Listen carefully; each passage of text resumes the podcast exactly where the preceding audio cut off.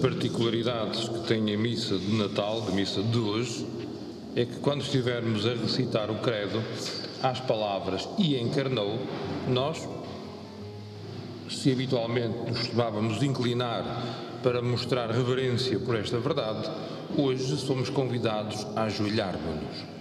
E de facto, quando isto acontece, e acontece duas vezes no ano, no dia do Natal e no dia da Anunciação, 25 de março, o que a gente dá por ela é que temos que estar atentos, quer dizer, a gente tem um bocado de receio de passar à frente, ou não, a gente olha ao padre e tal e espera que ele de alguma forma nos oriente, mas implica que a gente se ajoelhe no momento em que não está habituado.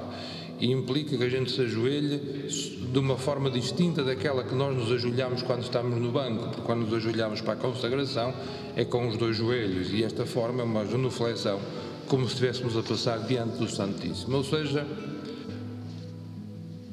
refletir, meditar, tomar consciência de que o Verbo encarnou, desarranja os nossos hábitos.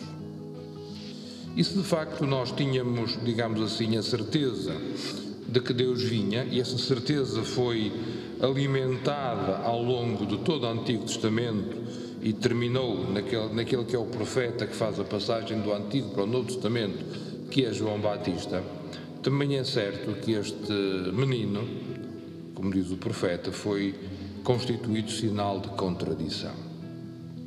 E este, esta contradição é uma contradição tal que torna possível que nós sejamos capazes de compreender Deus, de pensar Deus a partir da nossa carne. É, única coisa, é uma coisa extraordinária. Só nós, no cristianismo, é que temos um Deus que, sem deixar de ser Deus, assume a nossa humanidade. Temos nas mitologias gregas, por exemplo, lá os deuses que se namoram pela, pela, pelas, pelas, jovens senhoras e que depois têm filhos que nem são deuses, nem são, nem são, nem são, nem são humanos, e uma coisa ali pelo meio. Bom, isso é mitologia. Mas nem na imaginação mais fértil o ser humano foi capaz de pressentir isto. Deus vem até cada um de nós, assumindo a nossa humanidade, sem deixar de ser Deus e sendo plenamente homem, ou seja, membro da humanidade como nós. Por isso, a nossa carne passou a ser o lugar onde nós podemos conhecer Deus. Quando digo carne, não digo carne por oposição a espírito.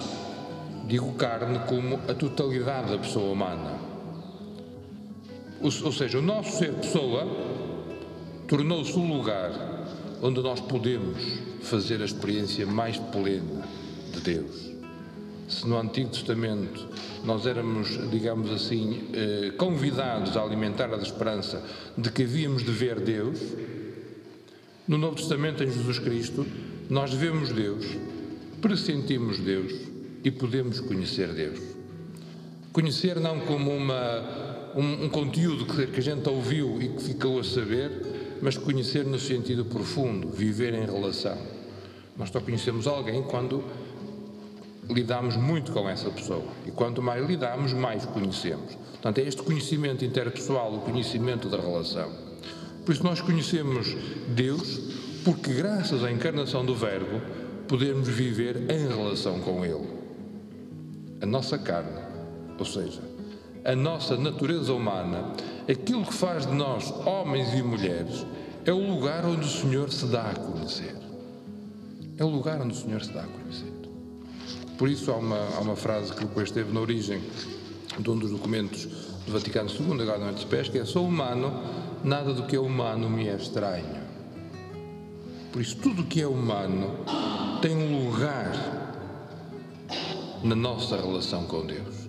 E depois percebemos uma outra coisa que é quanto mais vivemos humanamente, mais percebemos quem é Deus. A começar pelo tempo. Esta coisa de Deus ser eterno, viver fora do tempo e depois assumir a nossa natureza humana, faz com que o eterno passe a habitar o tempo. E é no tempo e através do tempo que nós mostramos a qualidade daquilo que somos, a qualidade das nossas relações. Com quem queremos passar tempo, com quem queremos gastar tempo. Podemos ter relações funcionais relações instrumentais que servem apenas para alguns fins, ou podemos ter relações humanas, que são aquelas relações que, através do tempo, nos humanizam, nos planificam. E a relação que o Senhor nos convida a ter connosco mesmos, com os outros e com o mundo, é uma relação que habita ao tempo. O tempo torna-se então lugar da experiência de Deus. A experiência faz-se num lugar, que é a nossa vida, e faz-se não de forma isolada, mas na continuidade de uma relação. Nós vemos Deus na nossa vida quando, de uma forma contínua, o procuramos. E procuramos como? Através dos sinais, através de todas as manifestações que Ele coloca diante de nós.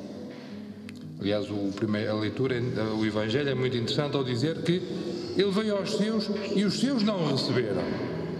Não receberam porquê?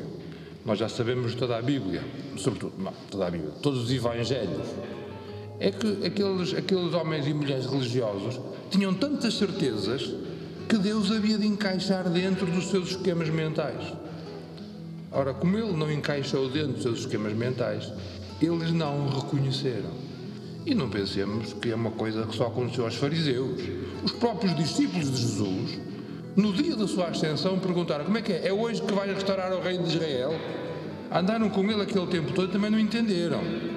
Portanto, se a gente nos gostar de entender, também não é, não é de estranhar, não é de estranhar.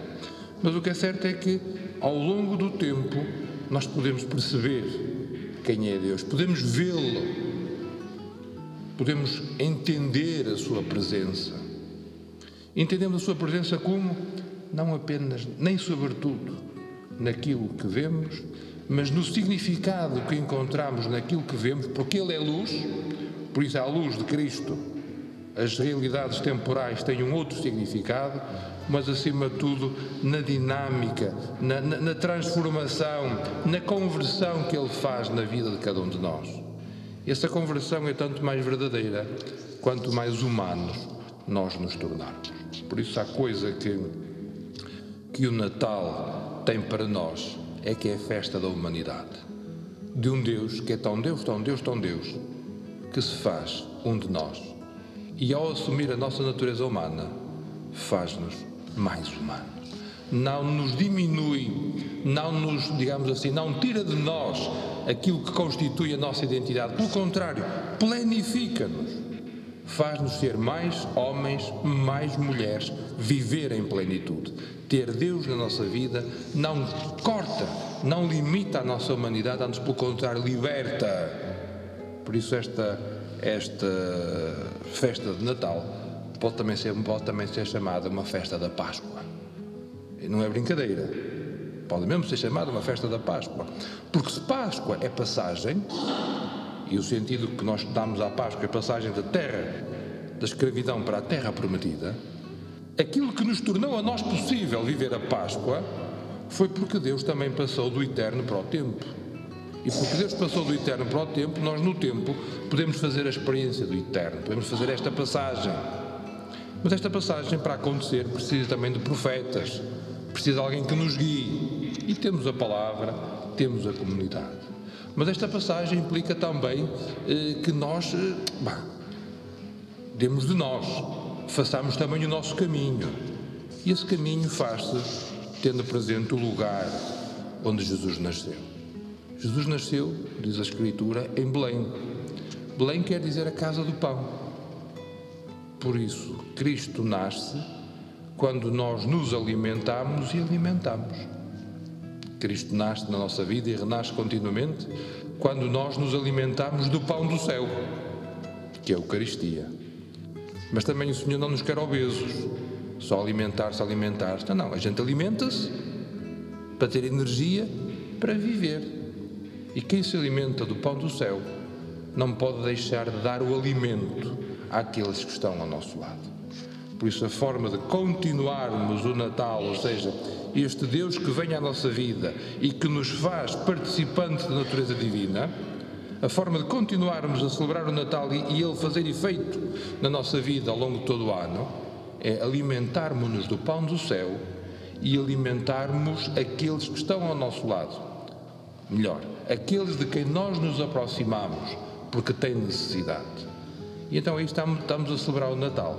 Estamos a viver bem a nossa humanidade, estamos a alimentar de Deus e por Deus estamos a alimentar aqueles que têm fome, que têm sede, que não têm o mínimo para viver com dignidade.